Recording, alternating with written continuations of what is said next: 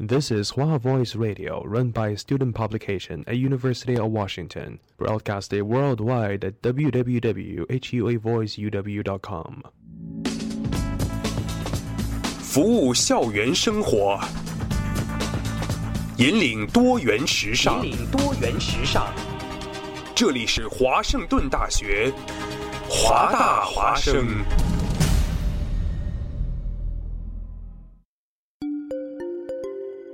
二零一四年的深秋，为了明年全新一季节目的呈现，还未入冬，华大华生的工作者们早早的就劳作起来。不管是否情愿，生活总在催促我们迈步向前。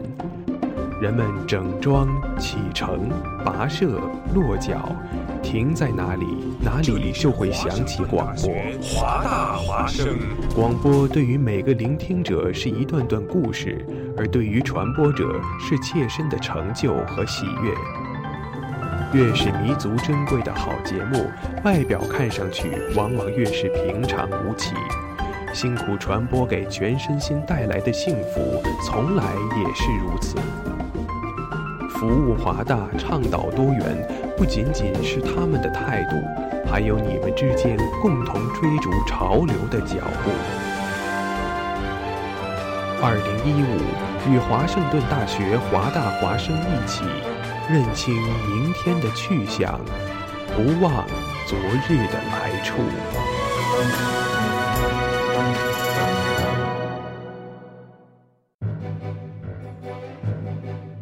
哦，Jimmy，你知道吗？华大华生开始每天晚上都广播了。是的，菲劳呀，我还用微信公众账号搜索关注华大华生汉语拼音全拼，和我最喜欢的女主播互动呢。哦，上帝呀，你竟然在说什么？我也在微博上爱的华盛顿大学华大华生，关注最帅的男主播呢。亲爱的，不要再打扰我了，我要听节目了。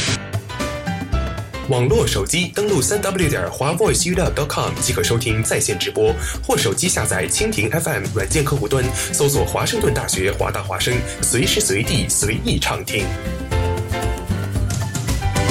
华大华生，世界都在听。每周潮流音乐，每周每周听觉焦点，华语乐坛。新歌推荐，有多少爱可以重来？这样的经典情歌已经被翻唱过无数次了。而这一次，张靓颖和韩庚这样有唱功、有颜值的组合，哇，不能再等了！新歌推荐为你新鲜推荐来自他们的最新翻唱。什么明明相爱，到最后还是被分开？是否我们总是徘徊在幸福之外？谁知道又和你相遇在人海？命运如此安排，总有它精彩。这些年过得不好不坏，只是知道少了一个人存在，而我渐渐明白，你仍然是我不变的关怀。有多少爱可以重来？有多少人愿意等待？不知那份爱会不会还在。有多少爱可以重来？有多少人值得等待？当世界已经桑田沧海，是否还有勇气去继宋冬野发布了电影《万物生长》的同名主题曲之后，张靓颖和韩庚又为这部电影操刀献声，演唱片尾曲。不过，跟张靓颖这一挂的实力派合唱也是的确有压力的，一不小心就会被诟病。哎，怎么跟我自己用 K 歌软件里面与明星合唱出来的效果一样呢？Anyways，唱功族颜值高的翻唱，新推荐为你新鲜推荐，有多少爱可以重来？只是知道少了一个人存在，渐渐明白，你仍然是我不变的关怀。有多少爱可以重来？有多少人愿意等待？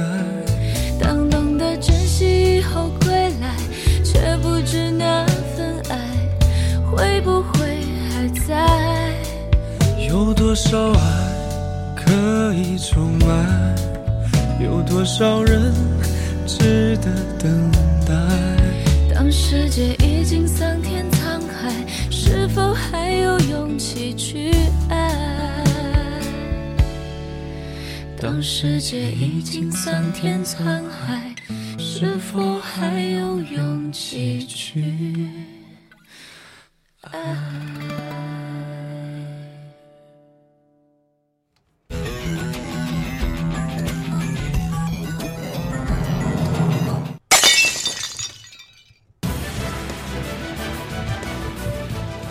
新最热的网络资讯，上周日的第四十八届超级来自星星的你，你要说什么？马来西亚航空今天发表声明说，最炫最酷的热门话题。小李子同学就是莱昂纳多 Justin Bieber。Justin Bieber 吗？华生有什么可怜的？他结婚了呢，这一季超幸福的。就在网罗天下，带给你忘掉丢 day 的一小时。同学，你你知道我们俩为什么来当播音员吗？没有去当电视台当主持人，这个悲惨的话题我们就不多说了，略过。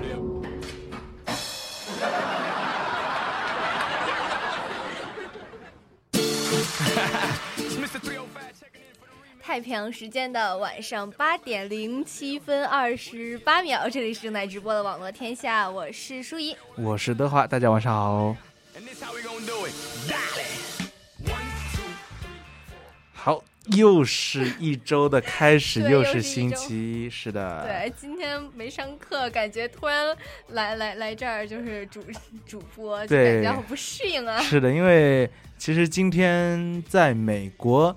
呃，上课的同学们应该知道哈，今天是这个纪念美国大兵的日子，也就是 Memorial Day、啊。那这一天呢，呃，美国会放假一天，所以说也就是所谓的长周末。那可是我们这个华大华生还是要站好这班岗，是吧？对这个听众朋友们呢，也这个 对，还是会会一直就听我们的。是的，所以说我们就正好就是正好长周末，然后可能也没什么作业，嗯、就是就听我们网络天下吧。是的。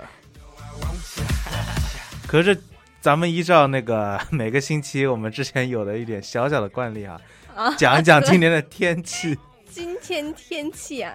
那可是真是没太阳啊！真的是，而且没今天就没见着太阳。对啊，而且西雅图又开始冷起来了，这几天就是好老老是感觉就暖和几天就冷，就冷然后再暖和几天再冷。而且今天是冷，而且还天气特别的阴沉，所以感觉让人打不起精神来。今天冷，但是它没有那么刺骨的那种冷，风不大，好像，嗯，风不大。可是说，因为我这个人是比较觉。比较容易受这种阴沉的天气影响，就是说，所以想睡觉是吗？这种阴沉的天气就觉得，哎呀，你看这天气都阴这么阴沉，是不是人真的是打不起精神来？不知道大家啊、呃、坐在收音机前感觉如何？没关系啊，听众朋友们，如果没有精神的话，听听我们网络天下就有精神了，瞬间 精神倍儿棒。对，那赶紧跟大家说说我们的收听方式啊，您可以通过三 w 点华 voiceuw.com 进行我们网页版的直播收听，还可以下载手机软件 Tuning Radio，搜索 H U A Voice Radio 进行我们的直播收听。是的，同时呢，我们的这个直播。这个微博互呃微信互动。哎，这个天气太冷了，舌头都打结了。这个微信互动也已经打开了，只要搜索我们这个微信公众账号“华大华生汉语拼音”，就可以找到我们，与我们进行积极互动。嗯。好，那讲讲今天咱们第一个话题是什么呢？第一个话题也挺有意思的。嗯哼，你说这个总统啊，一提到总统，你的第一反应是什么？一提到是什么样的形象？你感觉？感觉是那种非常呃有权有势，非常威严、非常严肃，然后感觉。毕竟是一个国家的这个领导人，嗯，非常的高高在上的感觉。对，我就感觉是很严肃的，平时也不会，就是很少看到他们笑啊什么的。是。对，但是就这种情况下吧，小孩子感觉像是初生牛犊不怕虎的那种感觉。对，因为在孩子眼里，似乎并没有就是所谓的总统啊、普通人啊。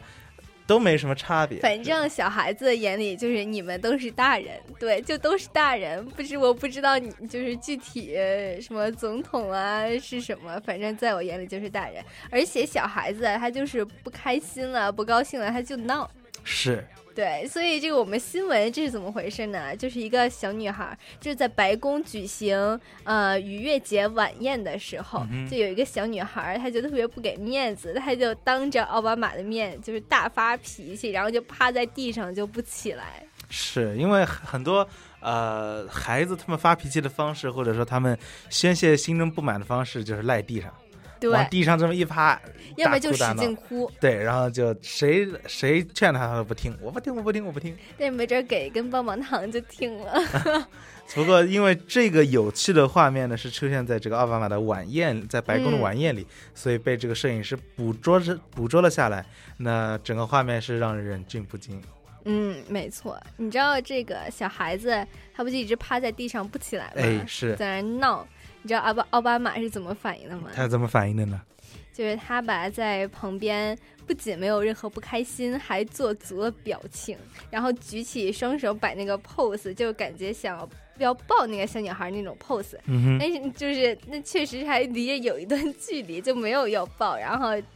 对，正好这个就被拍下来了。是，而且这个我们美国的第一夫人，这个 Michelle 呢，也在一旁啊咧嘴大笑。对，就看着那个小孩在那笑。不过，不过就你看那个图片吧，确实也挺搞笑的。这个小孩就面就是脸朝地，就那样趴在地上，是紧紧趴在地上，而且身边呢就站着一圈人围观，包括这个总统和第一夫人啊。所以，其实这种情形在。啊，一个国家真的是非常少见，就主要是，嗯，确实也也不会有人把这个拍拍下来。是，那属于你，你有遇到这种熊孩子的经历吗？或者说，熊孩子多了去了嘛？哎，这 或者说你家亲戚啊，或者现如今熊孩子的真是多了，就一直大哭大闹的那种，就你稍微一怎么着他，他就对对对，因为我觉得说，呃，因为。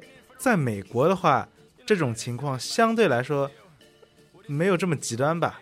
因为在国内，我觉得很极端的也是有原因的，就是说孩子毕竟都是独生子女多嘛，然后呢，一家老小，这个从外公外婆、爸爸妈妈到叔叔阿姨，哎，都给你宠着，是吧？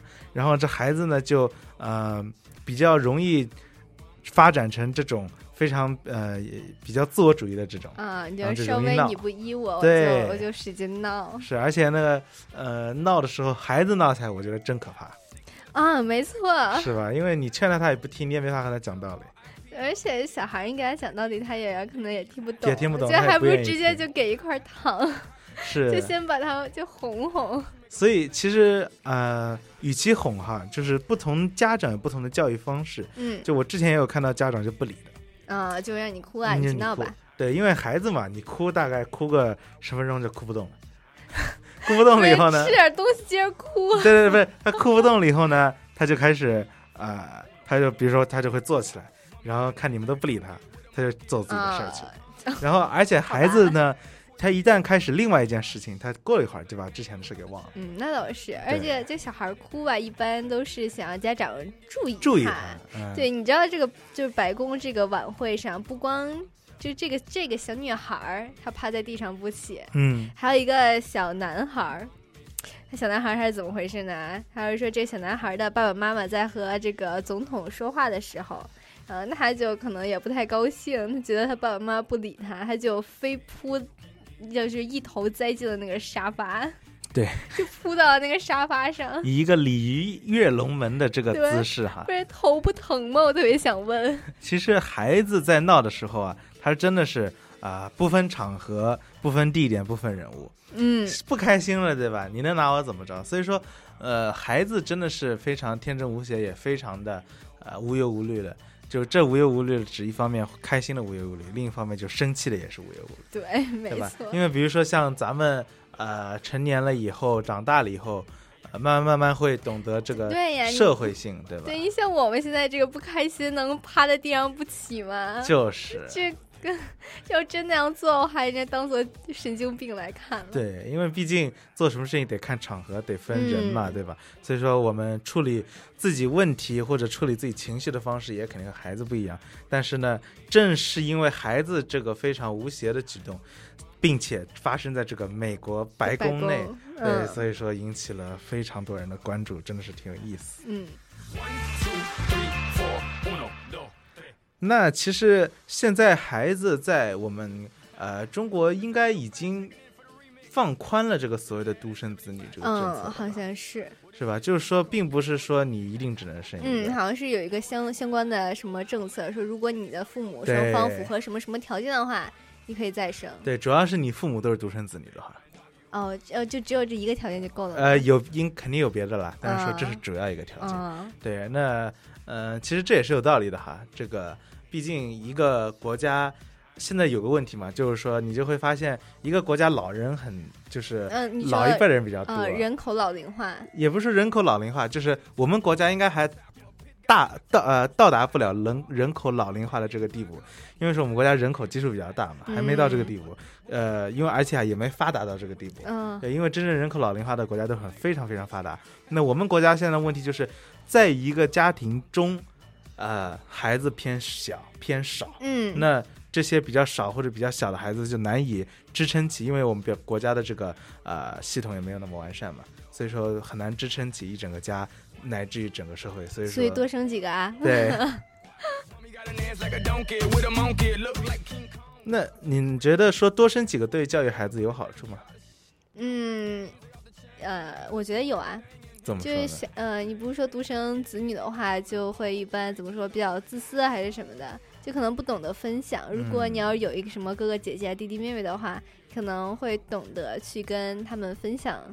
对，我觉得这是一方面哈，还有另外一方面是，呃，小孩有了伴以后，其实是挺重要的，就是他在成长的过程中，他有一个比较，然后他嗯。成长的也会更快，他学习的也会更快，而且呢，呃，他们更容易就是因为毕竟兄弟姐妹之间这个情谊，比起别的情谊来说要更加的难能可贵一点。嗯这也是为什么说现在，其实我知道，如果我知道我有的呃同学或者朋友他们有哥哥姐姐的话，我是挺哦羡慕的。，对我也超羡慕。对啊，我就说哇，你有个哥哥，哇，你有个妹妹之类的。而且你知道，如果有有就是亲人的话，就是、嗯呃，像什么姐姐啊、哥哥什么的，你就都来国外上学的话，你可以住在一起，跟跟自己在家里一样，就感觉很好。是的，因为这个毕竟家里人还是不一样嘛。可是说，呃，太多也不行。其实像美国的话，也没法太多。对美国现在，但我现在在美国还是能够看到，经常啊，一对夫夫妇带了什么四五个孩子出门，确定都是自都是都是应该是自己的吧？然后美国不是有那种车吗？你看，在中国我从来没有看到过那种四个人或者没六个人的车，对对没有对吧？这两个人的车都很少见的。嗯像我在美国，两个人的车那到到处都是。嗯像这种呃，像呃周日的时候，昨天我去呃外面逛了逛哈，就嗯发现说，天哪，就我又看到一个四人座的车，浩浩荡荡，四个人 一四个小孩儿，然后呢，呃，大人两个大人，后面还跟这个比较大的小孩儿，就他们家一共、啊一共五个小孩儿，这样两个大人，哇塞，我就觉得这这在呃美国还挺常见的哈。嗯，好，现在时间到达了二十点十九分，我们给大家带来一首歌曲，在歌曲之后呢，进入第二个话题。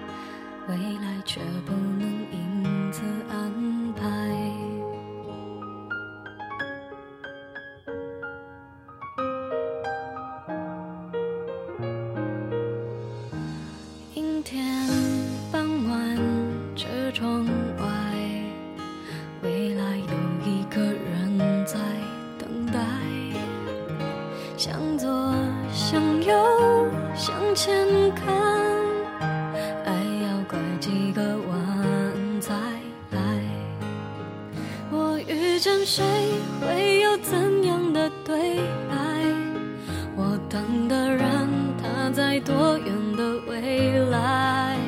我听见风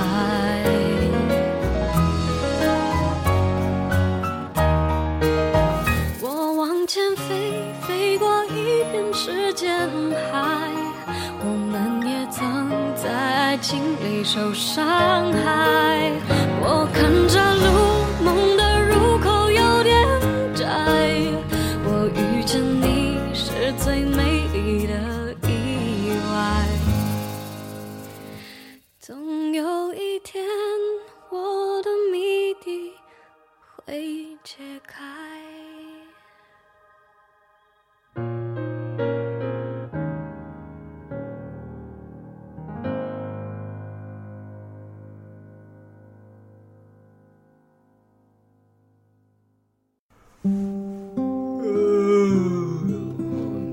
你起来啦？不想动了。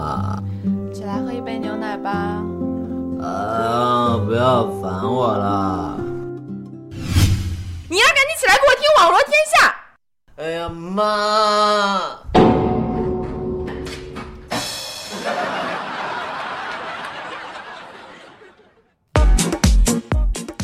太平洋时间的晚上八点二十三分四十三秒，这里是正在直播的网罗天下，我是舒怡，我是德华。嘿，在这个我们第二个话题开始之前，还是和大家说，我们的微信公众平台已经打开了，大家可以通过搜索微信公众账号“华大华生汉语拼音”找到我们，并且与我们进行积极互动。嗯，听众朋友们还可以通过三 w 点华 voiceu dot com 进行我们网页版的直播收听，还可以下载手机软件 Tuning Radio，搜索 HUA Voice Radio 进行我们的直播收听。是的。好，那赶快进入我们第二个话题。哎，这第二个话题啊，最近就还还蛮火的嘛。是第二个话题是之前红极一时的这个呃，是加纳还是戛纳？啊、我这个就是一般说吧，就说戛纳。戛纳。但是呢，查那个字典吧，那个那个字念戛戛，是戛然戛然而止的戛嘛。戛呢，就好吧，无论那咱们还是念戛纳吧，啊，好吧，就因为大家都念嘎嘛，嗯，好，对不对？但是我私底下我是念加纳的，加纳戛 二声戛戛，哎呀，无所谓戛纳啦。戛纳戛纳。对。我们这个重点啊，不是在于纠正这个发音啊，是的，是在于这个吵得沸沸扬扬，除了和范爷范冰冰之外的另一位女星张馨予。嗯，是的，这位明星他穿这个呃花棉袄，对，这位明星在戛纳电影节的当天呢，穿着一袭花棉袄礼服走上这个红毯，嗯造成了这个不小的轰动，在国内哈对造成了不小的轰动。那国内很多人有吐槽的，有挖苦的，有嫌弃的，有赞扬的，都有。对，都有。而且呃，最近就是就美图秀秀那个马赛克样嗯式多了一个花棉袄，是吗？对，然后所以看网上很多人就把那个就是衣服 P 成了花棉袄对，用马赛克涂的。是对，其实对，这个有有很有很多人就他们 P 的，对，因为这个花棉袄真的是非常的火哈。这个从戛纳电影节红毯开始，圈里圈外真的是热议不断。那其实，在这场热议当中，最大的赢家不是张馨予，也不是这件花面袄，而是这个设计师胡射光。嗯，那这个胡射光呢，呃，在朋友圈转发说，造价不高，工期不长，一件礼服最终能达到轰动世界的效果，这是时尚吗？我觉得这就是时尚。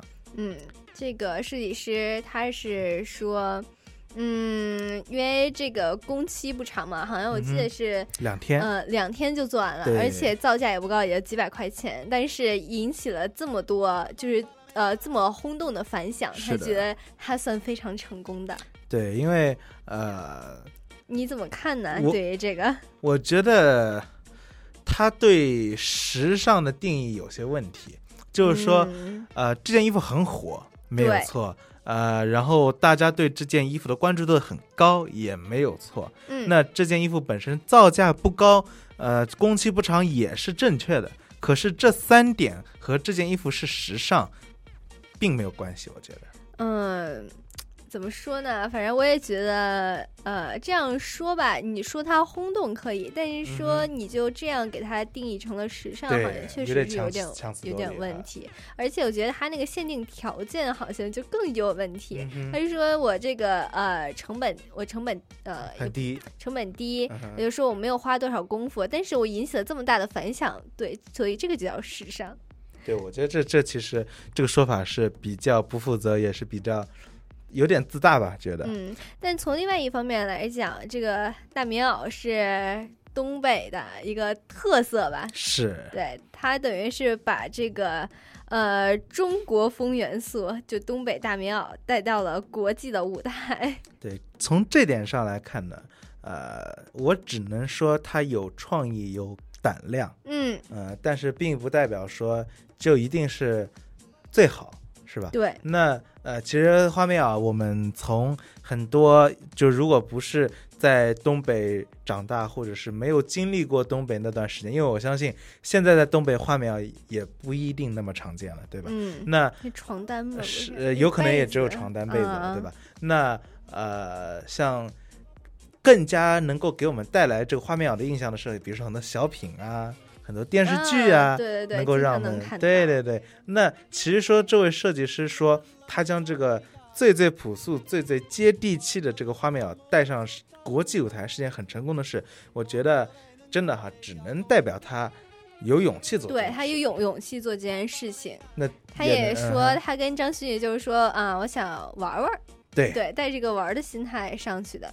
对但确实，他穿了这身花棉袄上去，这个争呃吸引观众的眼球，吸引了不少。对他这个炒作是成功的，我只能这么说吧。而且你知道吗？他这个设计师还给 Lady Gaga 设计了很多战袍对很多表演服。是，那嗯很明显哈，这个这个设计师就是这么一个胆子大、非常不羁的这么一个设计师。嗯说明他本身他也不 care 你们这个别人的眼光，他就觉得说我就是玩玩，对吧？我就觉得这衣服挺酷、挺好看，我就是觉得它有国际范儿，怎么样？嗯我就觉得我要把它推向这个呃国际，他就是有这个胆量。从这点上来说，呃，还是有有一种设计师的那种孤傲，或者说那种自大在那里。这个设计师他说，从事设计行业二十五年，让他明白，设计服装师之所以要不停往前走，是因为一旦停留在某个点，总有一天会被人从头顶上踏，就是踩过去。我觉得他吧，就永远不可能被别人踩过去。为什么这么说？像今天弄件花棉袄，明天就是指不定弄件什么呢？弄件什么中国蛇皮袋，对吗？不知道，反正就是确实挺有胆量吧。但是怎么说，呃，就反响确实是很大。嗯，但是还是感觉怪怪的。你知道，有些网友还评论说说，嗯，你胆量是大，你吸引了别人的眼球，那你套个垃圾袋上学。对呀，就你还你更我觉得更吸引眼球呢。哎，怎么怎么说呢？这个确实不是一个性质的。嗯哼。但还是那句话吧，能不能把它定义为时尚，这还有待考察。对，因为你这个东西的本身，呃，非常的吸引人，并不代表说这个东西就是好东西啊。嗯，对吧？就比如说像呃，咱们打个比方吧，比如说之前的。凤姐啊，是几年前的这什么网络红人这些，他们也很吸引人啊。嗯，对。你看到他们的新闻，就会觉得说，哎，我们哪怕是现在，对吧？你看到凤姐的新闻，你都想点进去看看，说，哎，凤姐怎么样？现在，对吧？那可是这并不代表说凤姐这个人就是一个。呃，很厉害、很牛的什么？时尚，走在时尚的最顶尖。你你不能这么说。其实我们还是抱着一种，就怎么说啊，找娱乐的心态。对，娱乐嘛，娱乐，大家都是娱乐娱乐。其实这个时代就是个娱乐的时代，不娱乐会死的时代，真的是这样。不娱乐会死。因为你看现在大家这种心态啊，特别是国内的这种心态，嗯，其实是一种娱乐至上的心态，是一种呃非常。跳的一种心态，嗯，那就从微博上，我们就能看到哈，这个自从微博的兴起，或者说朋友圈的兴起，这个大家都喜欢这个唇枪舌战，但是更多的网络暴力嘛，我的天，对啊，但是更多的你看，这种唇枪舌战，并不是一种什么学术讨论啊，也不是一种文化交流，也不是一种什么思想的碰撞，而是就是纯粹的这种娱乐、搞笑、发泄。吐槽，对吧？你看现代社会无非就是这些东西。中国社会，我能怎么说？嗯，怎么说？还是觉得呃新鲜感吧，就算是一种新鲜感，就是这个花棉袄。其实说，你说这个花棉袄它能够被博物馆收藏吗？肯定不。我我我个人是过过几百年之后就没没准呢。我个人认为不行。那因为咱们打个比方，范爷。范爷走，不管是戛纳电影节，还是走很多别的红毯哈，范爷的很多礼服都被世界各地的博物馆收藏，并且拍卖，对，而且拍卖出去都是呃数十万的，数十万美元这种的，对对对对对，所以说我觉得这个呢，一方面叫时尚，一方面也有名人效益，更重要的是就是说明这件东西本身有它的价值，或者说世人。承认它的价值，嗯，那对于这件花棉袄呢，承认它的价值，其实真正的只有一个人，就是设计师啊，还有张馨予这俩人，这俩人觉得说我们这东西最好，对不对？最牛，你看大家都关注他，特厉害。可是问题是。你看这么多的网友啊什么的，还是吐槽的多，是不是？或者开玩笑的多？呃，对，开玩笑的确实确实很多。怎么说？他这个设计师，他就是他的理念是说，他现在在呃，他现在是回国发展，他说是为了更多的将中国元素发扬出去。然后他说很多中国元素他很喜欢，所以接下来呢还会做下去。就比如就是民族的接地气的东西。那我觉得说这是好事儿，对吧？他想说把中国元素、中国文化发扬出去，发扬到国际的舞台，将这个礼服做成中国风，我觉得这个是好事儿。可是说呃也没有必要呃太过于就是在得到成就之前太过于把自己拔高嘛，对吧？因为真正很多得到成就或者是很多成功的人在之前他成功之前并不是一个非常高调的。也不是一个非常好像自己就是王的这种姿态出现的，但确实你想啊，这个花棉袄在网上被人吐槽这么多，他是 应该要站出来说一说。唉，这个这就看他性格如何了。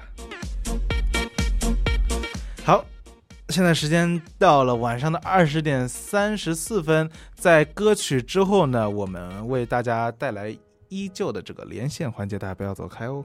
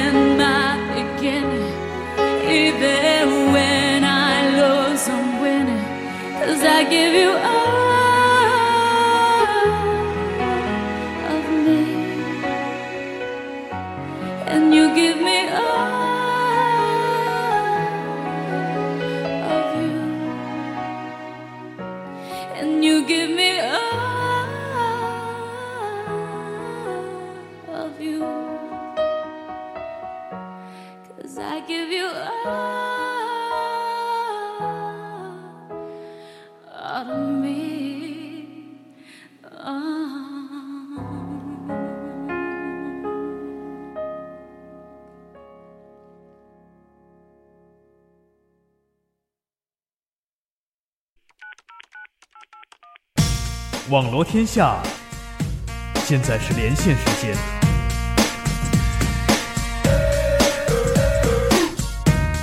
特派记者语音连线，给您带来最新最快的资讯。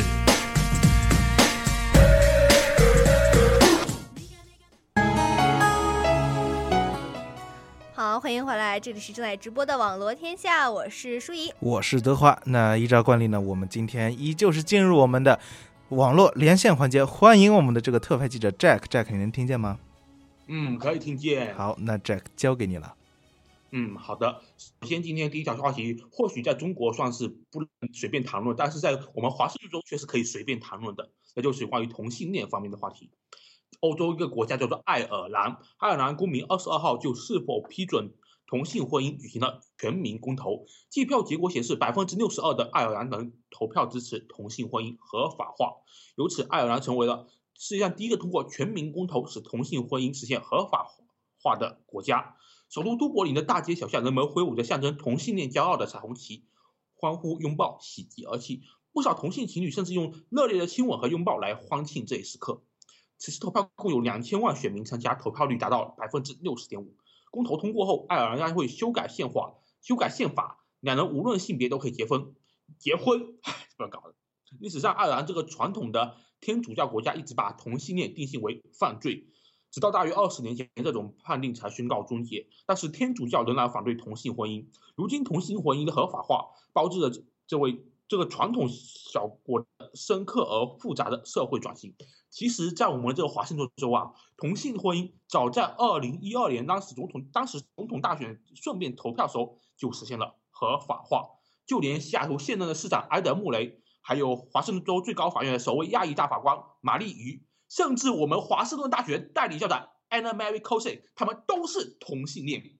所以说，不管是同性恋也好，异性恋也好，我们都应该去包容他们，尊重他们。接下来关注一下第六十八届戛纳国际电影节。刚才我们的主播在讨论这个字应该怎么读的话，我我现在告诉你们，这个字应该读戛纳。第六十八届戛纳电影节二十四号晚举行了颁奖仪式，台湾导演侯孝贤凭借《十年磨一剑》的武侠作品。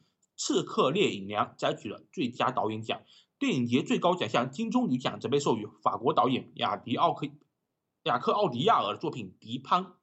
说一下《刺客聂隐娘》吧，这部电影取材于唐代短篇小说集《传奇》的一篇，由舒淇扮演的刺客聂隐娘，幼时被一道姑掳走，十三年后被送回时已被。已经是一名技艺高超的女刺客，而师傅送她回来的目的地呢是刺杀青梅竹马的表兄，由张震饰演的田季安。剑术已成的聂隐娘，最后能否掌绝人伦之亲，得到自己的道呢？我们看了电影才知道。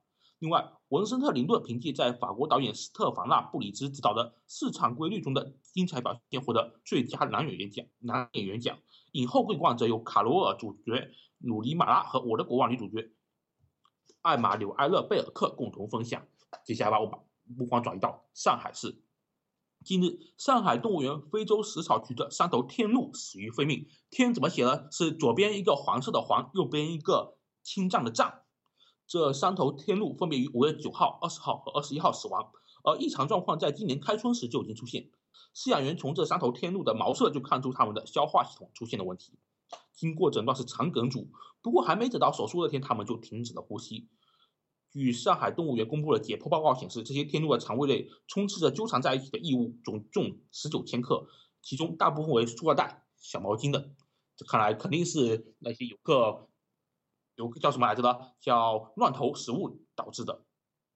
这些塑塑料袋啊、小毛巾、小毛巾啊、湿纸巾啊，经过不断的反刍，这些异物已经纠缠成一股股的塑料绳。园方表示，多年来类似事件在动物园并不罕见，每年都会发生因游游客乱投喂而导致动物身体出现异常情况，只是程度不一。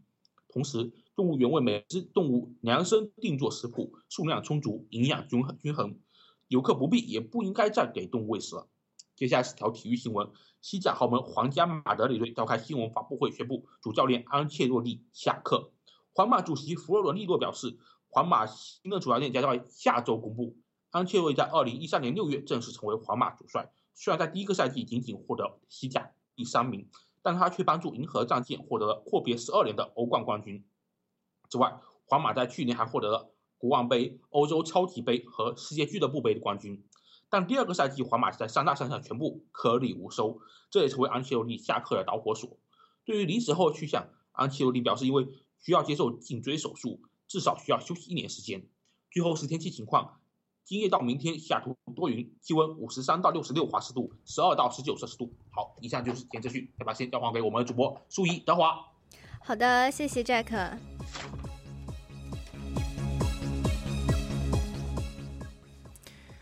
哎，好，欢迎回到周一的网罗天下。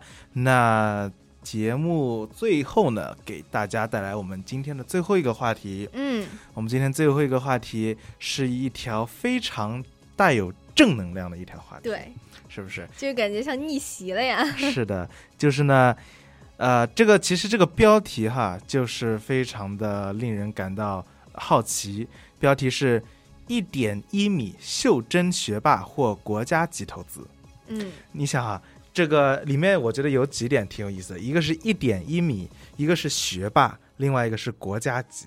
对，因为在我们正常人的这个思考范围里哈，一点一米一般是小学生的这个身高。对，小学也就二年级。对，甚至有可能像现在，因为营养大家营养都吃的比较好，有的时候很小的时候长得个儿挺大的，嗯是吧？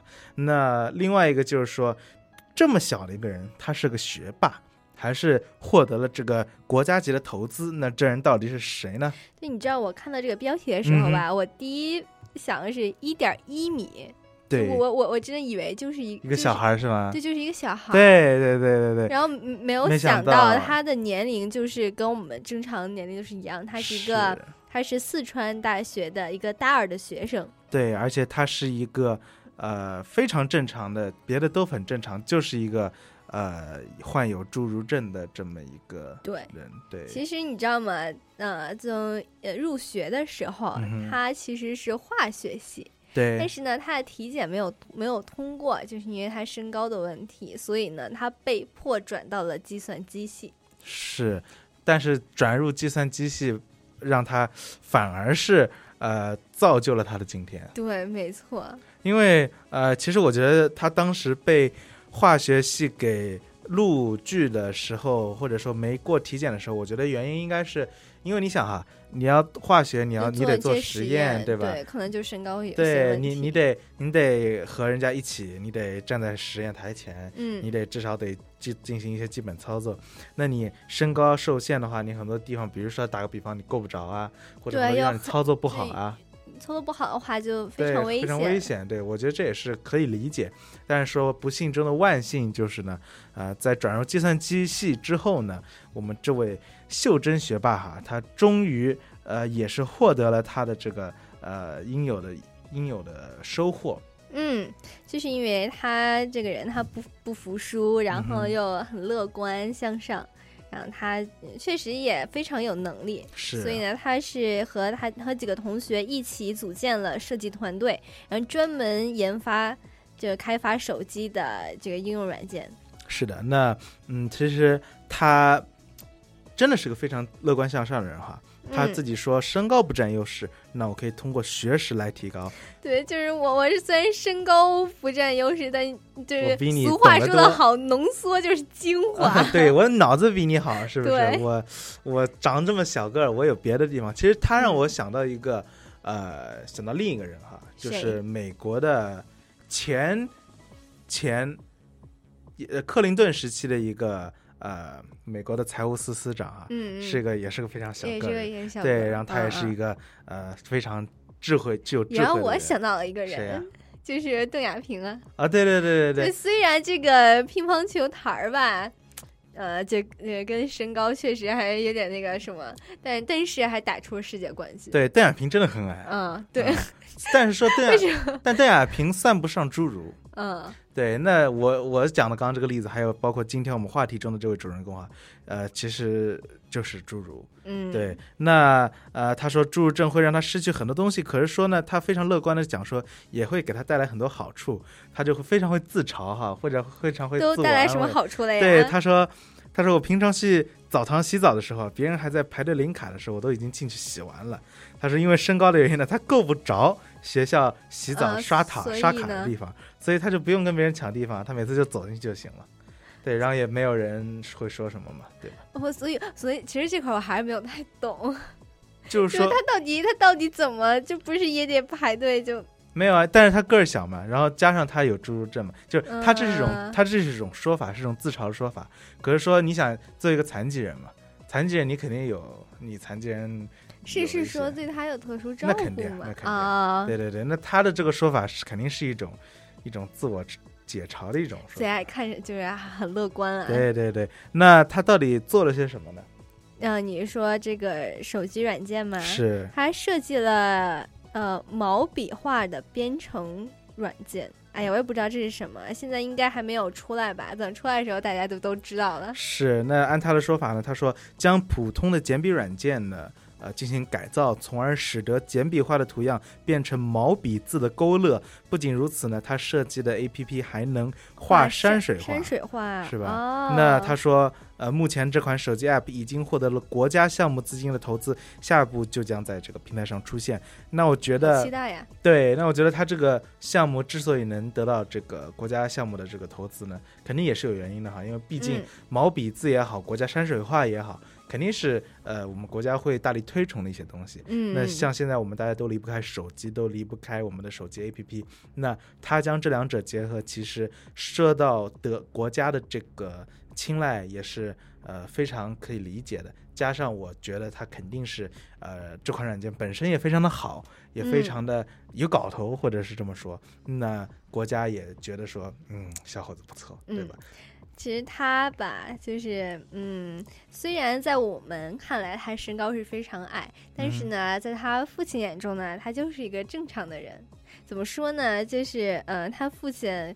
呃，给他很多很多的爱吧，就因为小的时候他就是因为身高的问题，他父母就在争吵，然后甚至说是想再生一个来弥弥补一下这个缺陷什么的，但是被他父亲给拒绝了，就说这个孩子其实就是就是一个正常的孩子，跟其他人没有什么不一样。是，而且他父亲有一点哈，他说他父亲觉得说，呃，因为他母亲当时说想要再生一个嘛，嗯那他父亲非非常果断的拒绝了。他说，呃，他长大后理解了，他觉得是父亲怕有了弟弟之后会分割大家对呃他的爱，对所以忽略对他的关心。所以说，正是因为他父亲的爱护，所以让他在这二十多年里没有受到太多的曲折，并且呢，像他现在呃所说现在所做的一样，他成功的学到了很多知识，并且运对，没错，我觉得其实这个真的非常重要。假假假如说，如果当时真的是他有一个弟弟的话，是一个正常的孩子，嗯可能他现在就真的是非常自卑，也是也不可能有这么大的成就了。对，而且呢，呃，虽然说他是这么一个乐观、积极向上的人，虽然说他得到了一些成就啊，嗯可是他还是有一心酸，有他的心酸，有他嗯的呃悲哀在里面的。因为呢，他就说，第一，他将心仪的对象这份喜欢，他都会藏在心底。为什么呢？啊是因为觉得他自己，嗯，就是身体上有问题，所以对配不上人家。而且更呃不一定是配不上，比配不上更加的呃严重一些。因为呢，他说他现在的膝盖和脚踝关节都在慢慢的退化，走路越来越困难，所以说他不知道哪一天他的这些退化会造成他这个未来行动上的不便。啊，所以他这个不是普通的那种侏儒那个病嘛？呃因为是感觉他是是因为侏儒病肯定不只是你长得小而已，啊因为你一个人如果不是正常的生长的话，就像是你人长得高或者人矮，人长得太高或者人长得太矮，嗯一定都会在某种程度上对你身体的别的器官啊啊也有造成一定的负担。对对对我天，说的呃，听上去好恐怖啊！对就就走走走几步路就要气喘吁吁的。对，所以说其实我们一定要呃给这类人。一定的关注，一定的关怀哈，因为比如说像在美国的话，其实对残障人士的保护是呃相对来说，相对来说还还可以，还可以。嗯。就比如说公交车上，呃，会允许你，它有设备将你这个轮椅抬起来啊，你可以轮椅啊。坐上去啊，然后所有的车位，呃，停车场都会有残疾人车位啊，然后普通人你要去停的话会受到非常严厉的惩罚，等等等等。嗯，所以还是给这个呃怎么说，残疾人给了他们一个出行的保障。对，那、嗯呃，其实说像他这么一个乐观向上的人，也有他的这个心酸之处，所以我们一定要说，呃，嗯，怎么说？就是也呃，把他们当做正常人来对待嘛。对，当了正常人对待，也是要更加呃，更加更加努力的要对他们好一点，给他们更多的理解和关注。对，没错，我觉得其实他们真的就除了身体上跟我们不太一样以外，其实其他的没有什么不一样啊。而且你想，人家有有这么这么的厉害，是吧？是的。所以还是也是有优势的，没有说什么就是智力上也没有什么问题。对，说明他智，而且肯定他肯定很努力。对啊，所以我觉得，嗯，也是他同学都说，虽然他呃身高比较矮，但是是他们心目中的高人。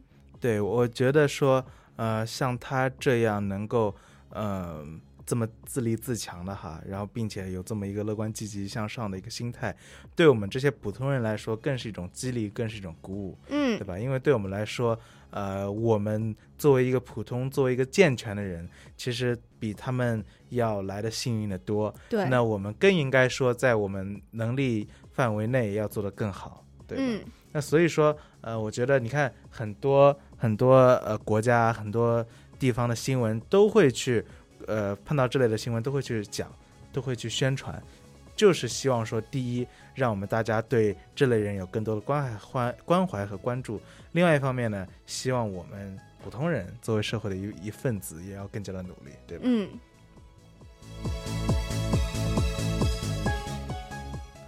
那呃，他在设计这个手机 APP 这方面，其实说现在手机 App 还真的是比较对，非常非常火。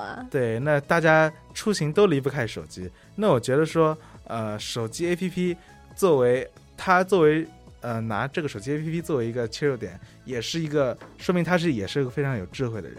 嗯，呃，虽然就说他也想到了现在手机 APP 都这么的流行。就可能也自己的也没有说就一下会特别火那样子，但是呢，他就觉得既然是呃都非常流行的东西，那我为什么我也就是跟随流行的脚步，我也要去试一试？对，而且呢，他呃做的这些东西还真的是被认可了哈，因为现在真的是做手机 app 的人太多了。嗯，没错，对吧？我知道的可能也是他做那个手机软件本身比较吸引人家眼球吧。是。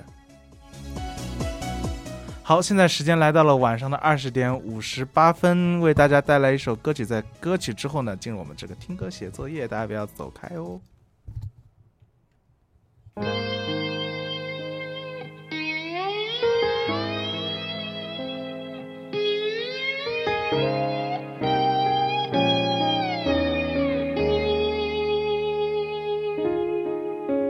笑声，欢呼声。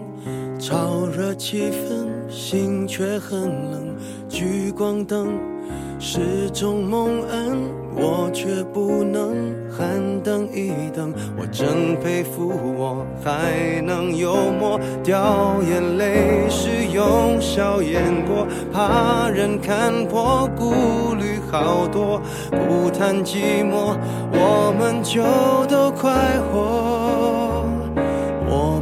唱声嘶力竭的情歌，不表示没有心碎的时刻。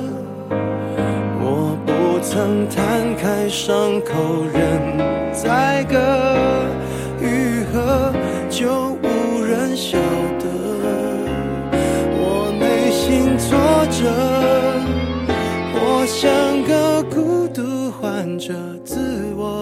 我拉扯，外向的孤独患者有何不可？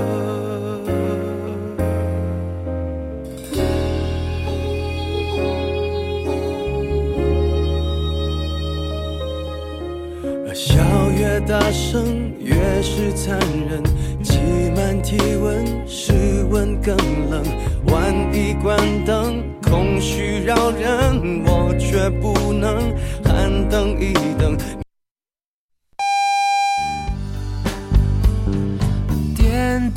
晚上九点钟是时候让心情放松下来，让灵魂也慢下来。大家好，我是卢广仲，跟我一起来听华大华声吧。